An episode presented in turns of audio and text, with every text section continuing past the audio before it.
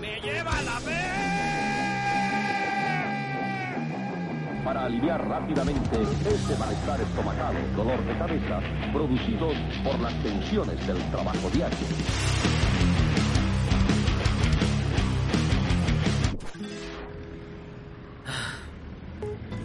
A ver, a ver, ¿en qué estaba? ¿En qué estaba? Ah, ah, sí.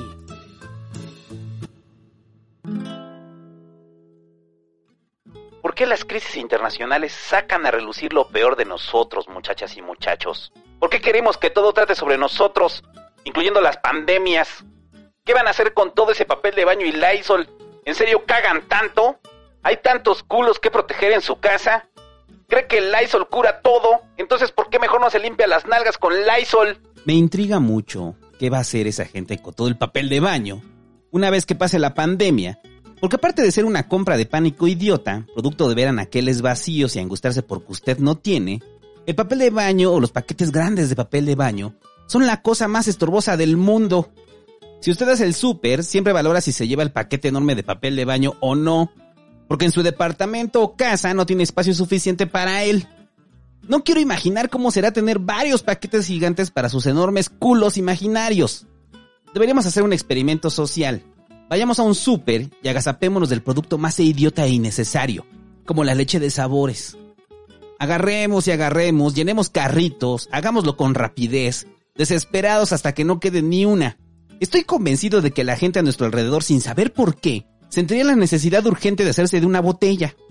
Algunos pelearían por los cuadritos pequeños de leche, a empujones y gritos arrebatarían las leches sabor vainilla sin saber por qué. Lo único que saben es que necesitan una. Debe ser algo valioso si tanto se pelean por ella. Debe ser la cura del coronavirus, del SIDA, del cáncer, del sarampión que volvió a surgir porque esa misma gente decidió no vacunar a sus hijos. Debe contener algo mágico. Les da seguridad tenerlo sin saber para qué. Lo único que saben es que ellos no se pueden quedar sin tenerlo. Serían capaces de golpearse, de jalarse el cabello y sacarse los ojos con tal de guardar, aunque sea, una lechita sabor M&M's de, de apuñalar al de al lado por una Nutrileche sabor chocobanana. Habrá quienes verían esto como un nicho de oportunidad. Acapararían cajas y cajas de leches de sabores y las revenderían afuera de los centros comerciales, generando una industria alterna, un mercado negro de leche saborizada. No importa aquella leche de la normal, a la que le pueden poner polvo del sabor que quieran. No, la gente quiere esa. La gente mataría por esa. Pagaría el doble con tal de tenerla. Los mercados aumentarían la producción para garantizar el abasto, los empresarios pedirían estímulos fiscales y apoyos del gobierno para producir más, y harían filas enormes para garantizar su suministro. Pero al final, la gente seguiría sin saber para qué demonios servía. Solo saben que sí la tienen, y solo eso les importa, que se jodan los pobres diablos que no la tienen. Hagamos el experimento. Estoy convencido de que así sería. Pareciera que en los tiempos de la pandemia que nos tocó vivir, desde el día uno no hay espacio para la civilidad. En múltiples películas, series, cómics y hasta videojuegos, se ha retratado el escenario apocalíptico donde luego de años de una pandemia que mata o vuelve zombie, porque solo esas dos situaciones existen en la mente de los guionistas, cuando el Estado ha sido rebasado, cuando desaparece el uso legítimo de la violencia y le damos la razón a Hobbes, cuando la pandemia se sale de control y el mundo es apocalíptico, la gente comienza a pensar de forma egoísta con tal de salvarse, con tal de vivir, pese a que el mundo se fue al carajo desde tiempo atrás. Pero a nosotros como sociedad nos bastó menos de dos semanas para el grito del carajo el Estado, quiero papel de baño. E hiciéramos nuestra propia versión personal y egoísta del apocalipsis. Solo nos bastó dos semanas. Mientras todo funcionaba normal, en las calles la gente seguía con su vida, viendo pasar a cientos de idiotas con mascarillas, corriendo de un supermercado a otro para llevarse todo lo que pudieran y cuatro paquetes de papel de baño. La gente se aglutinó desde el inicio para acabarse los cubrebocas. En México apenas llevábamos ningún caso confirmado y miles de idiotas ya salían a las calles con él. Se festejó el año chino en el barrio chino y porque no podían dejar de asistir a pesar de su racismo, acudieron con su cubrebocas. Pero eso sí, dándose unos besotes, comiendo elote con mayonesa, dos o tres mordidas y de nuevo se colocaban el cubrebocas ahora manchando de mayonesa y chilito, mientras pensaban, no se me vaya a meter el coronavirus aquí en el barrio chino porque sí, esos chinos son muy cochinos. La gente, la pinche gente, saturó las farmacias llevándose todo el gel antibacterial. Tanta fue su desesperación por sentirse seguros, que se llevaron de a tres o cuatro botellas, quizás para vaciarlas sobre una cubeta y vivir ahí hasta que la crisis pase, mientras le muerden a su elote y se vuelven a poner el cubrebocas, manchando de mayonesa, chilito y ahora queso rallado. Se acabaron el Lysol porque unos genios anónimos les dijeron en un video de WhatsApp que el Lysol ya eliminaba el coronavirus. Porque siempre, en cualquier catástrofe, en cualquier situación de crisis política, económica o social, siempre habrá un video, o a veces más, de perfectos desconocidos que hablan como aquel familiar que nunca quiere ver, como su primo el más problemático que vive en otro estado. Esos primos, quienes saben la verdad de lo que está pasando. No, señor, todos mienten, todos menos ese señor con la pared verde menta, que nos deja claro que Lysol ya protegía del coronavirus desde antes que apareciera el coronavirus que el resultado de su enorme investigación es... Pónganse vergas, gente. Que luego de años de estudios e investigación, luego de años de preparación como epidemiólogos, de artículos científicos, dan su hipótesis. A mí me suena raro esto del coronavirus, yo no he visto a nadie enfermo. Siempre habrá un idiota anónimo en WhatsApp, listo para desenmascarar la enorme conspiración que se fraguó para generar el coronavirus en un laboratorio para desestabilizar a Estados Unidos, o a China, o a Europa, hasta México. Ellos desde su celular, desde su canal de YouTube, nos alertan, nos abren los ojos y luego le muerdan a su elote y se ponen su cubrebocas. Me llama la atención lo del papel de baño, porque no solo es una compra idiota, sino que es el elemento más reemplazable de todos. Sabemos que el papel de baño puede ser reemplazado fácilmente. Si usted ha vivido solo, sabrá que si se acaba el papel de baño, eventualmente usará las servilletas hasta que compre papel de nuevo. Pero si no compra y se acaban las servilletas, usará las servituallas con pollitos que gritan de terror al saber cómo terminarán. Si se acaban las servituallas, usará pañuelos desechables o recordará que en su mochila tenía unos. Si se acaban los pañuelos desechables, usará toallitas húmedas. Si se acaban las toallitas húmedas, usará el papel de las tortillas si se acaba el papel de las tortillas, usará el periódico y así el ciclo seguirá hasta que agote la última fuente de papel con la que pueda limpiarse el culo o compre el papel de baño. En una casa común y corriente, sin importar la pandemia, sin importar una guerra nuclear, invasión alien o la segunda venida de Jesús, en la casa usted tiene fuentes inagotables de papel para quitarse los restos de excremento del culo en cualquier situación de crisis. Entonces, ¿por qué se remolinaron contra el papel de baño? Se preguntará. Por una simple razón que es la más triste de todas. El privilegio en la crisis. Aunque sea Godzilla, un ángel de Evangelion, King Kong o una fuerza sobrenatural que lo mata si lo ve, o lo mata si lo escucha, o lo mata si respira, o lo mata si habla, o lo mata si tiene sexo, y siempre hay una película gringa para cada una de estas situaciones. Aunque sea cualquier situación devastadora, la gente quiere tener el privilegio de limpiarse suavemente el ano. El fin, el fin del mundo va a tener cientos de cadáveres con los anos relucientes y perfumados. Morirán al lado de sus fuertes hechos de papel de baño. Blanco como la nieve porque quieren papel de baño blanco. Tan blanco que se han cargado cientos de ríos con tal de que el papel con el que limpian su caca sea blanco. Investigue el impacto ecológico que tiene el blanquear el papel para que usted pueda percibir perfectamente el color de su caca en medio del apocalipsis. Se contaminan ríos con cloro, con tal de que usted tenga el privilegio de acaparar papel blanco, porque teme que en algún momento se le acabe y deba limpiarse con periódico, o peor aún, con papel de baño que no es blanco. ¿Se imagina? ¿Cómo ha de ser eso? Preferible el apocalipsis a no tener papel de baño esponjoso. En unas semanas hemos demostrado que no solo no estábamos listos para una pandemia, sino que el principal problema de una pandemia somos nosotros. No sé por qué siguen llamando a guardar la calma cuando la gente, la pinche gente, lo malinterpreta y pareciera que escuchan, sálvese quien pueda, robemos ese oxo. Sálvense quien pueda, compre todos los cubrebocas que puedan. En los primeros días que llegó el virus a Latinoamérica y en especial a México, se alertó que el uso de cubrebocas solo era para aquellos que estaban enfermos o estaban cerca de enfermos, o aquellos que presentaban síntomas como tos o estornudos. Si usted estaba perfectamente sano, no tenía por qué usarlos. Si no viajó al extranjero, no tenía por qué usarlos. Si no convivió con alguien con COVID-19, no tenía por qué usarlos.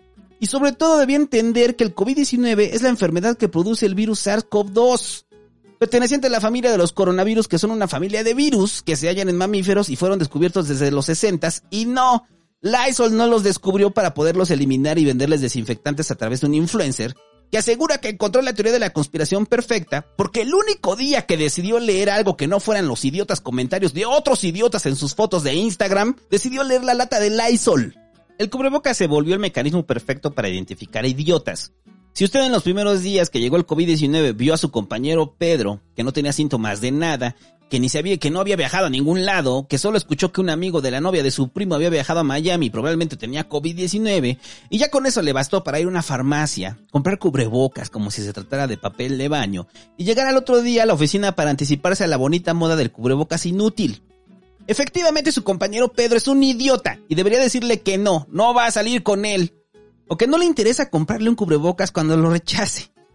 Porque generalmente estos visionarios no solo compran unos 5 para protección personal. Claro que no, compran cajas y las quieren revender.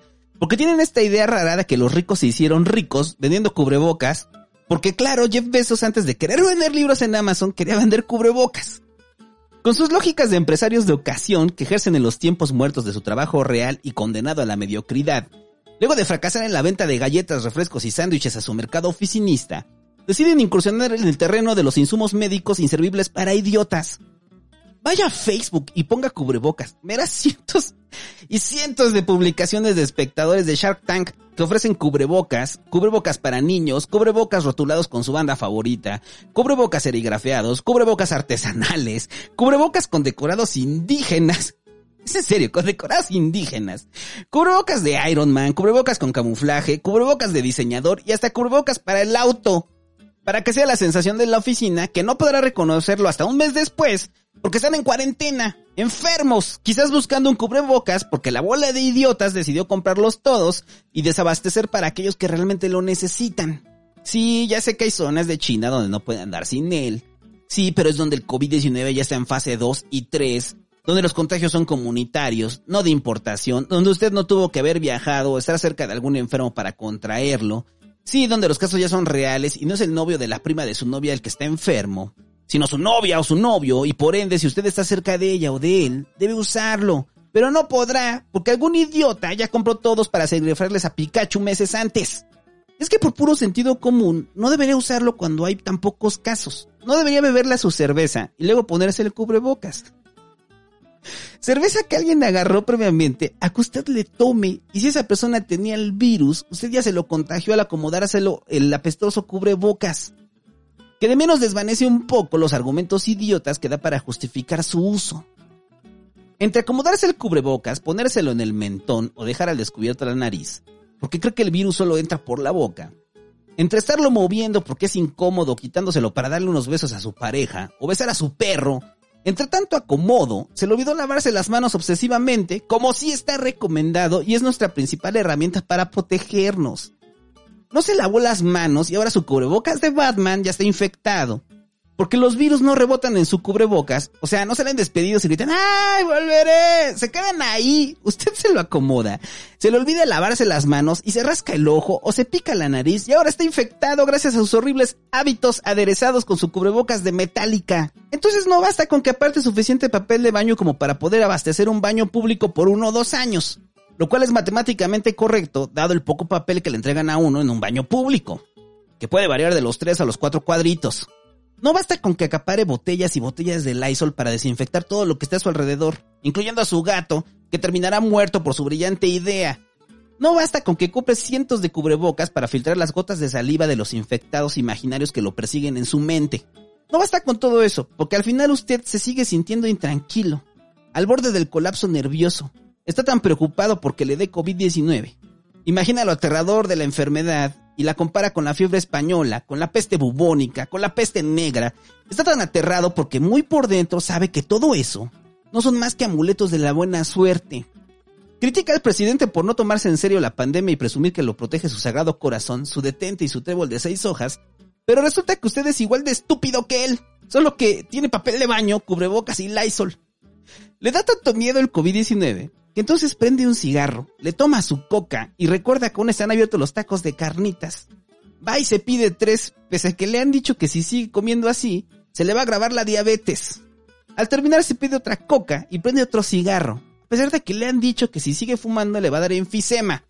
Pero eso no le importa cuando ve su auto lleno de papel de baño, de cubrebocas y de Lysol. Lo dijeron desde meses atrás, antes de que apareciera el primer caso en México, Latinoamérica, antes de que le pusieran COVID-19 y solo lo llamáramos coronavirus. Nos advirtieron quiénes estaban en riesgo. Revisé y la primera nota que alerta del riesgo del virus para obesos, diabéticos, personas con problemas cardíacos y adultos mayores data del 16 de enero. O sea que al menos tuvo dos meses para cambiar sus hábitos. Tuvo dos meses para cuestionarse su salud y pensar a futuro. Pero no, toda última hora, como cuando tenemos para que renovar nuestra credencial de lector. O cuando hay que pagar impuestos. Y ahí vamos a preguntarnos si años de sedentarismo, de fritanga y de pastelitos ya habrán hecho mella en nuestro organismo. Y ahí vamos a preguntarnos si los años de fumador, si las cajetillas de delicados, de Malboros o Chesterfields, si el cigarro electrónico o el vapeador ya habrán dañado lo suficiente a nuestros pulmones. Y ahí vamos a culparnos por no hacerle caso a esas campañas de 30 minutos diario de ejercicio. No, si hubiera hecho 30 minutos de ejercicio no estaría comprando tanto papel de baño para darme una falsa seguridad. Pero del otro lado, la gente saludable, la gente que se ha cuidado, que no fuma, que no bebe, que cuida su alimentación, que han hecho su estilo de vida saludable comiendo pollo hervido, apio y cubos de hielo, los que meditan, hacen yoga y crossfit, esa gente que se sentía tranquila de ser invulnerables comienzan a ver en sus timelines de redes sociales los primeros casos de gente joven enferma, los primeros casos de gente fitness entubada, los primeros casos de instructores de yoga que al igual que el gordo cabrón comenzaron a sentir la fiebre, el dolor de garganta y el problema para respirar. Se aterran del mismo modo, su escudo protector no sirve. Aquello que les garantizaba inmunidad es una falsa ilusión. Su seguro ha fracasado, pero no se toman unos minutos para pensar que todos los casos se han recuperado. Que efectivamente una vida saludable sí les ayudó. Que el porcentaje de pacientes con complicaciones es bajo y que es poco probable que mueran. No se dan esos minutos claves para no estallar en psicosis colectiva y entonces toman la decisión más racional que pueden encontrar. Vamos a hacer compras de pánico al súper y el primer picor en la garganta. Al primer estornudo corremos al hospital con cubrebocas puesto, papel de baño en una mano y lázalo en la otra. Como una representación postmoderna de Shiva. Desde el inicio, también nos dejaron claro que la única razón por la cual usted puede asistir al hospital o a urgencias es cuando identifique toda la sintomatología. Si usted tiene dolor de garganta, no irritación, tos seca, no con flemas, fiebre superior a 38 grados, no 36.9 porque anduvo en el sol, dolor de cabeza y no cefalea tensional por andar pensando que le va a dar coronavirus, y la más clave de todas, dificultad para respirar, como si sus pulmones no pudieran llenarse. No una sobreoxigenación por un ataque de pánico. Si usted o alguien de su familia tiene todos esos síntomas y forma parte del grupo de riesgo, o sea, es obeso, diabético, tiene problemas cardíacos o es mayor de 60 años, comuníquese a los teléfonos oficiales para recibir instrucciones y luego vaya a urgencias. Si usted o alguien de su familia tiene estos síntomas y no puede respirar porque lo siente en los pulmones, haga lo mismo. Pero si a usted solo le duele la garganta, si usted estornudó un par de veces, si a usted le duele la cabeza y ya, quizás por andar de pedo en plena cuarentena, si usted puede respirar normal aunque tenga los demás síntomas y no está en el grupo de riesgo, no vaya corriendo urgencias o al Instituto Nacional de Enfermedades Respiratorias, ni salga a comprar papel de baño y Lysol. Quédese en su casa, enciérrese, escuche todos los podcasts de la vida me da acidez. O, escuche este hasta que se le quiten las ganas de salir porque si sale y su vida no está en riesgo, probablemente contagie a los demás. O si solo está de paranoico, probablemente lo contagien a usted.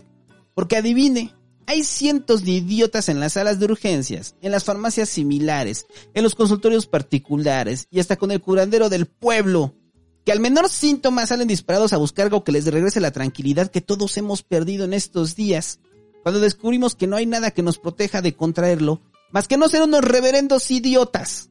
Nada funciona, ni las pastillas de broncolín, ni el té de gordolobo, ni el té de ajo con jengibre, limón y canela, ni las recetas del padre Solalinde en Twitter, ni los humificadores de múltiples aromas que le vende una chica molesta que lo intercepta con voz chillona en el centro comercial, ni la vitamina C que nunca toma, pero ahora decide que es un buen momento de comprar la granel, ni sus bebidas embotelladas que consume a diario, donde busca desesperadamente en la etiqueta si tiene vitamina C. Pero efectivamente, su coca no tiene. O tal vez sí, es coca limón, probablemente. Pero no, no está seguro si su juguito procesado tiene vitaminas que le ayuden.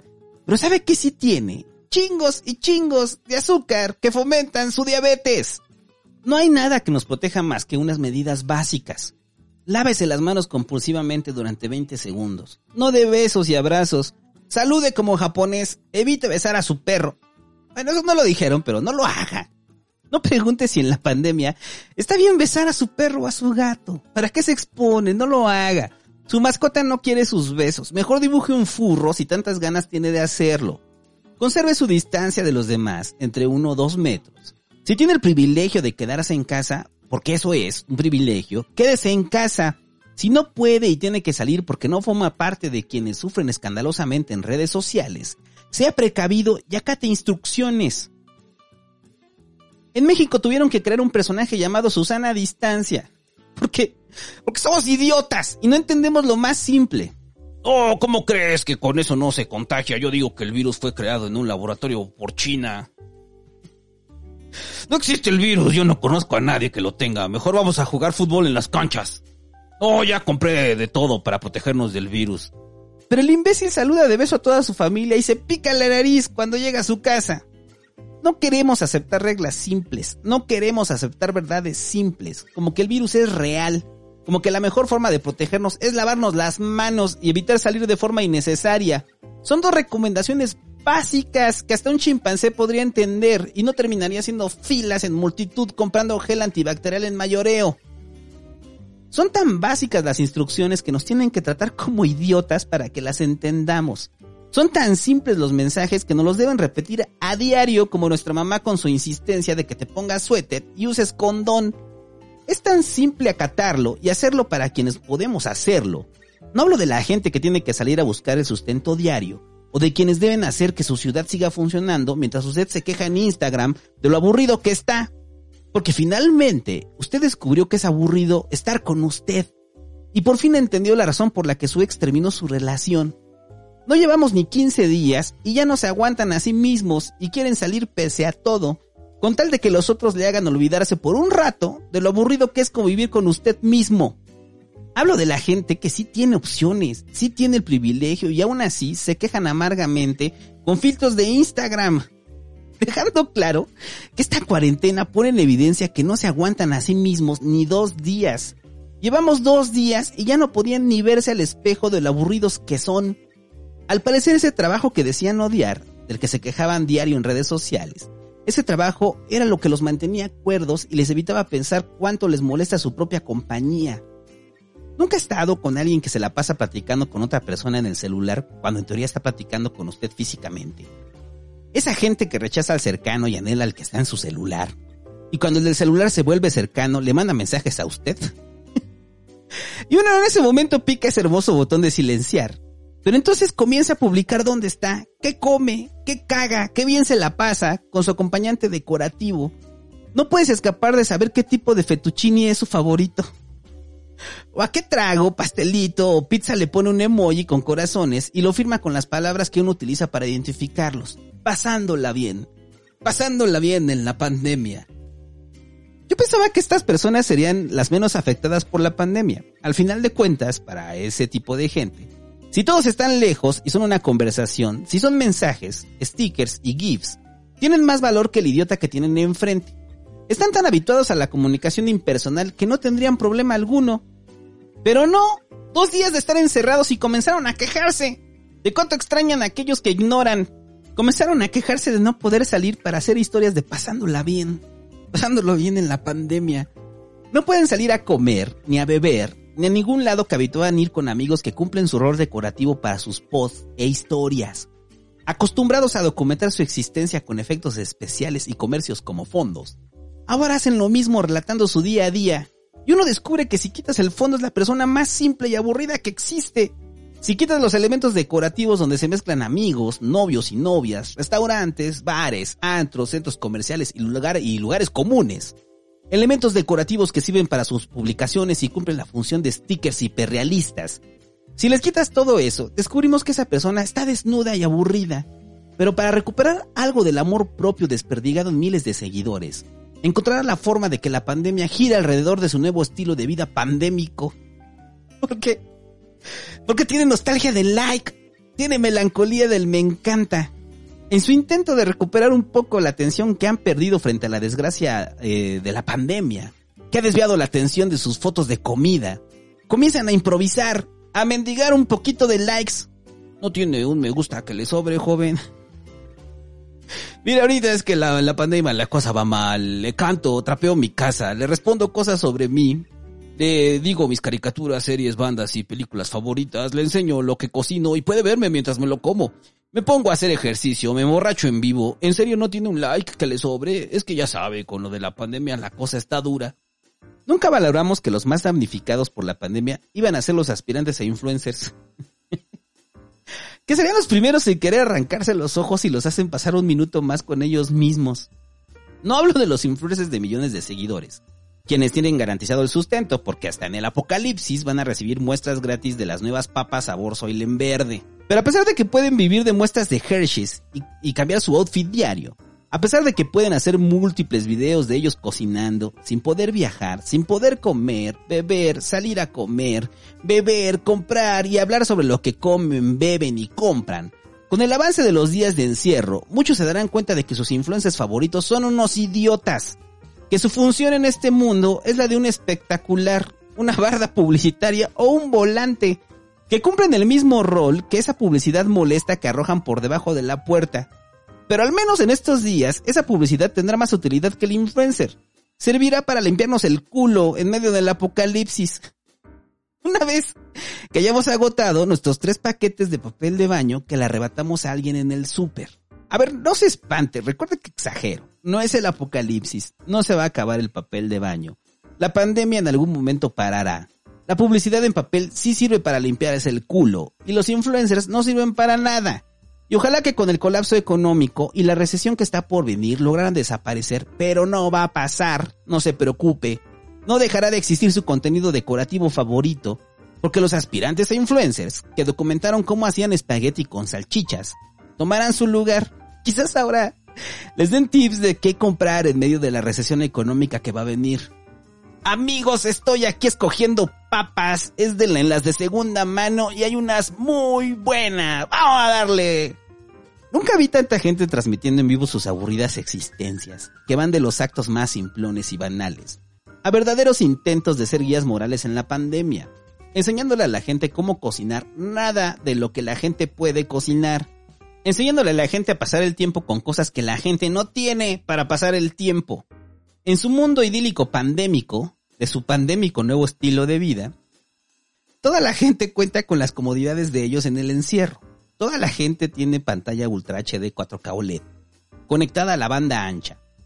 Todos tienen pesas, tapetes de yoga, caminadoras, escaladoras, batidoras de masa, horno para cupcakes, parrilla al carbón, refrigerador de vinos, terraza con chill out y un huerto orgánico verde de azotea. Y si la gente no tiene, no se preocupen, de cualquier forma les enseñamos cómo son, con tal de que los vea, con tal de que se sienta esa unidad de la gente que desde el privilegio gritan, yo me quedo en casa.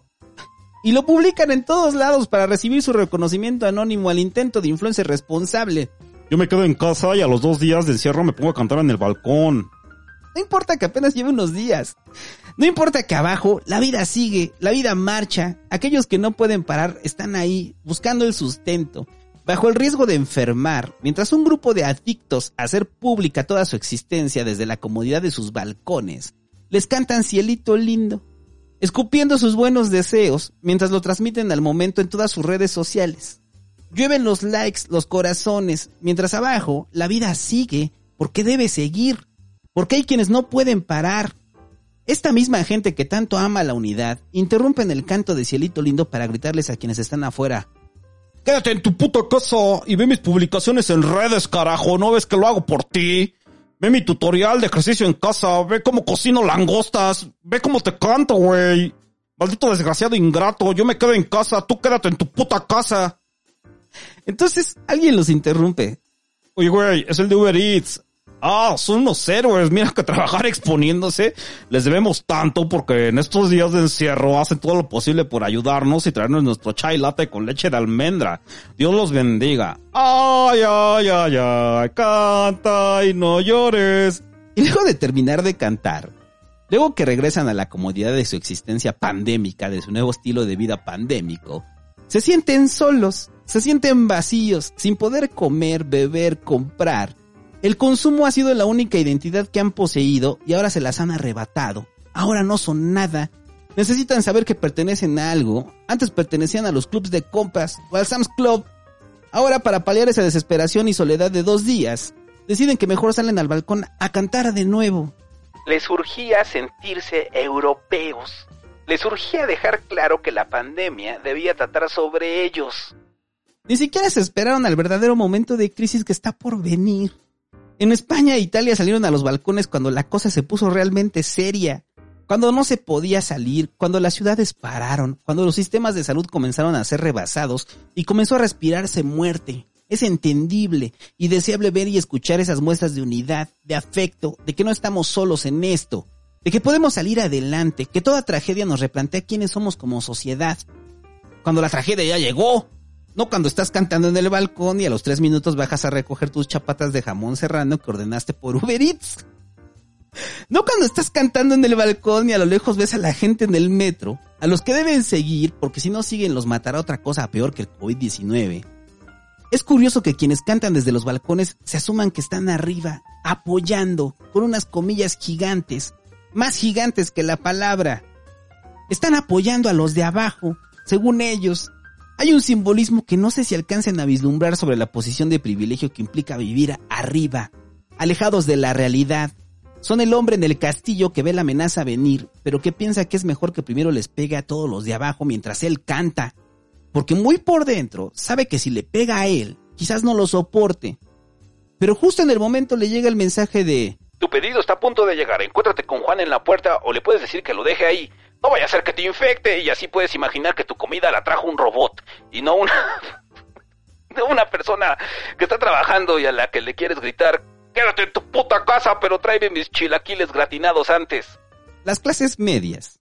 Nota, recuerde que para más información sobre la horrible clase media puede escuchar el programa La clase media me da acidez en este mismo canal. Son las que más sufrirán lo que está por venir y no lo ven esos que cantan desde sus balcones son los que enfrentarán un panorama económico futuro que va a golpear a las pequeñas y medianas empresas que tienen, o a las grandes empresas en las que laboran.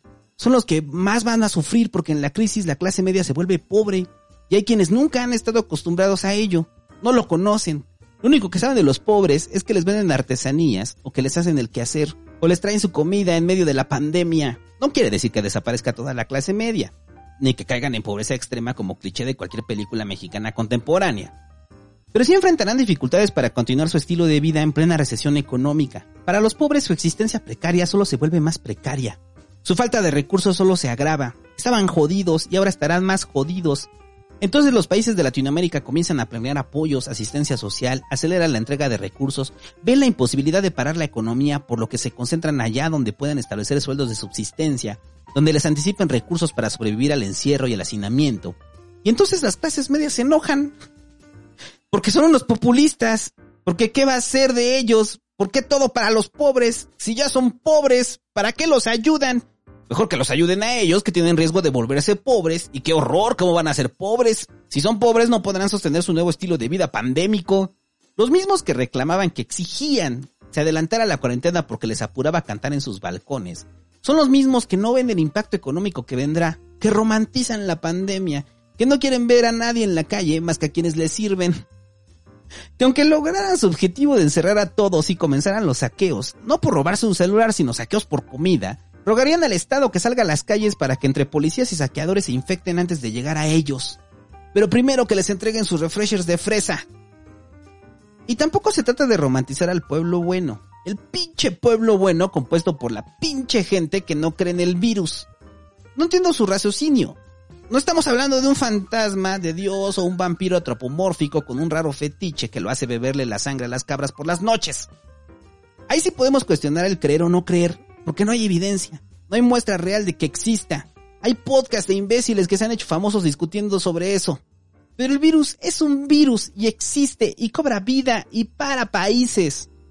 Pero como la gente no lo puede ver, no creen en él. Casi casi esperan que vaya por la calle con sus patitas, con manitas y unos lentes de sol, como esos puestos de comida que en la cumbre más alta de la creatividad humana deciden ponerle pies y manos a lo que venden y apellidarlo loco. Así tenemos la torta loca, que es una torta con tenis y lentes de sol. el taco loco, la queca loca, el pozole loco, el pollo loco, al que le ponen brazos en lugar de alas, y estrabismo para dejar claro que está bien loco. Exactamente así tienen que ver el virus para convencerse de su existencia. El virus loco, con sus manitas, con unos tenis Converse y lentes de sol, será lo único que los logre convencer de su existencia. Y eso más o menos, porque aunque acepten por fin que existe, no aceptarán que sea tan contagioso. Afirman que los gobiernos exageran porque un idiota en YouTube se los dijo. Y también les dijo que los rusos tienen la cura y que George Soros está detrás del virus. No cree que exista porque no han visto entre su reducido círculo social a la gente enferma. Pero una vez que los casos avancen y una vez que acepten que existe, creerán que no es tan grave y saldrán a las calles, no a buscar sustento, no a sacarlo del día. Saldrán a comer tortas al parque, a jugar fútbol, a echar la cerveza de boca en boca, a escupir, porque a muchos les encanta escupir en plena pandemia como deporte olímpico. Saldrán a gozar las vacaciones que creen que son los tiempos de pandemia. Saldrán y negarán la gravedad del asunto hasta que alguien cercano enferme y desgraciadamente muera. Hasta ahí quizás lo entiendan o quizá no y seguirán llevando a sus hijos a los juegos del parque. Seguirán yendo a hacer barras para ponerse mamados pandémicos. Seguirán haciendo reuniones hasta que el gobierno deba intervenir y prohibírselos porque como no entendieron el mensaje para idiotas de Susana distancia, ahora los tienen que detener. Es un mensaje tan simple y no lo pueden entender. No haga fiestas, no salga, no estamos de vacaciones si no tiene a qué salir. No salga y no lo entienden. En estos días me he dado cuenta de que sin importar clase social, Mucha gente está despreocupada por lo que pueda pasar y en específico los más jóvenes, quienes están en esa edad donde se asumen eternos, donde piensan que los viejos, los enfermos y todo aquel que esté en los grupos de riesgo son un estorbo, que se lo buscaron, que quien los manda, creen que serán eternos y no contemplan que algún día serán viejos y tendrán que recibir cuidados de la sociedad, porque así funciona la pinche sociedad. Porque en este momento ven la vejez tan lejana que piensan que falta tanto para ser sus abuelos, se pueden jactar de que no les importa morir, pero si algo sabemos es que cuando envejeces, sí te importa no morir, y que la vida se pasa rápido, y recordarán aquel momento cuando eran jóvenes y afirmaban estupideces como que los viejos roban el aire, cuando les falte el aire antes de morir.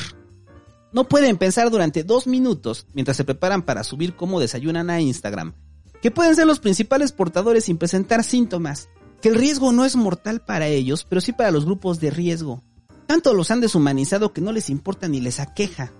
El virus me la pela, soy joven. Y prende el churro, le toma la cerveza, al vino, mientras comienza a sentir que le duele la garganta, que tiene fiebre, que el dolor de cabeza no para, y luego de hacer chistes, de memes, de postear como lame en la taza del baño.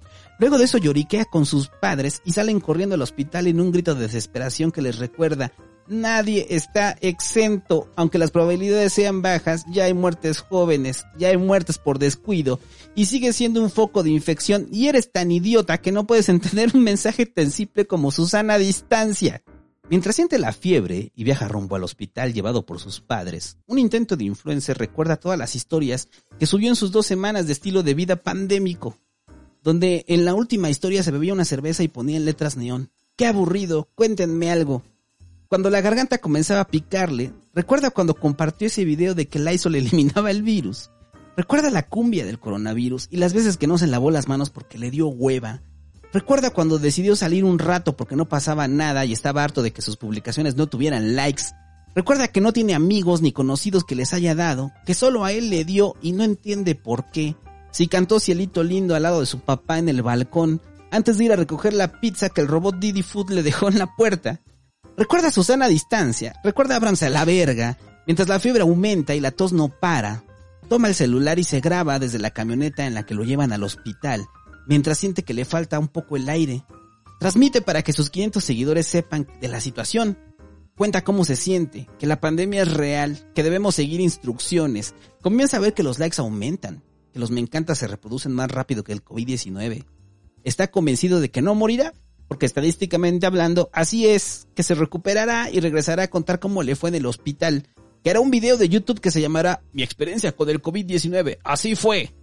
Por fin encontró un fondo para sus publicaciones, el mejor fondo de todos. Por fin la pandemia se trata de él. Por fin hablará sobre él. Imagina cómo hará un takeover de lo que fue vivir con COVID-19, mientras comienza a sentir que le falta un poco el aire y la camioneta llega al hospital, donde está tan saturado que ya no reciben gente nueva. Lo regresan a la camioneta y parten a buscar otro hospital, mientras él sigue transmitiendo y habla de lo mal preparado que estaba el gobierno. Pero a pesar de todo confía que estadísticamente hablando no puede agravarse. Los likes aumentan. Así van hasta tres hospitales y en ninguno parece haber espacio. En ninguno parecen recibirlo porque todos asumen que es joven y se recuperará. Todos asumen que estadísticamente hablando no puede morir. Todos confían en los datos. Tome paracetamol, deje de estorbar, deje de contagiar. La batería se le acaba, ya no puede transmitir, ya no puede perderse en los demás. Se sigue sintiendo mal, la fiebre no para y recuerda a su influencer favorito. Ese que se salió a tomar videos de la ciudad desierta cuando la recomendación era no salir por cosas innecesarias. Al influencer que se encontró el mismo día que él decidió salir. Al que trató de abrazar para tomarse una foto, porque la emoción de ponerlo en una historia lo hizo olvidarse de todo. Piensa que estadísticamente hablando es más probable que le caiga un rayo o que se gane la lotería antes de que realmente tenga COVID-19 o que llegue a una situación crítica. Pero también recuerda que estadísticamente hablando, alguien siempre se gana la lotería y a alguien siempre le cae un rayo. Solo que nos gusta pensar que estaremos del lado de la estadística, que nos conviene y nos gusta. Luego de peregrinar, por fin lo atienden. Resulta que la falta de aire era por la ansiedad. Y lo que tiene es influenza. Lo mandan de regreso a su casa y lo regañan por ser inconsciente y no identificar bien sus síntomas. Reposa unos días y comienza a sentirse mejor. Comienza a compartir memes y hace una transmisión en vivo que pocos ven porque todos están haciendo transmisiones en vivo de cómo lavan su baño y cocinan huevos con chorizo. Pocos lo ven y deciden cortarla. Mira su cuarto, mira la calle y se alegra de no haber enfermado, pero a la vez se enoja de no haber enfermado. Ya nada trata sobre él. Ahora está solo, consigo mismo, en ese cuarto, y siente una incomodidad terrible. Entonces cierra los ojos en medio del silencio y se pregunta, Güey, ya va a llegar el de Uber Eats, güey. Le pedí un jugo de naranja. Necesito vitamina C, güey.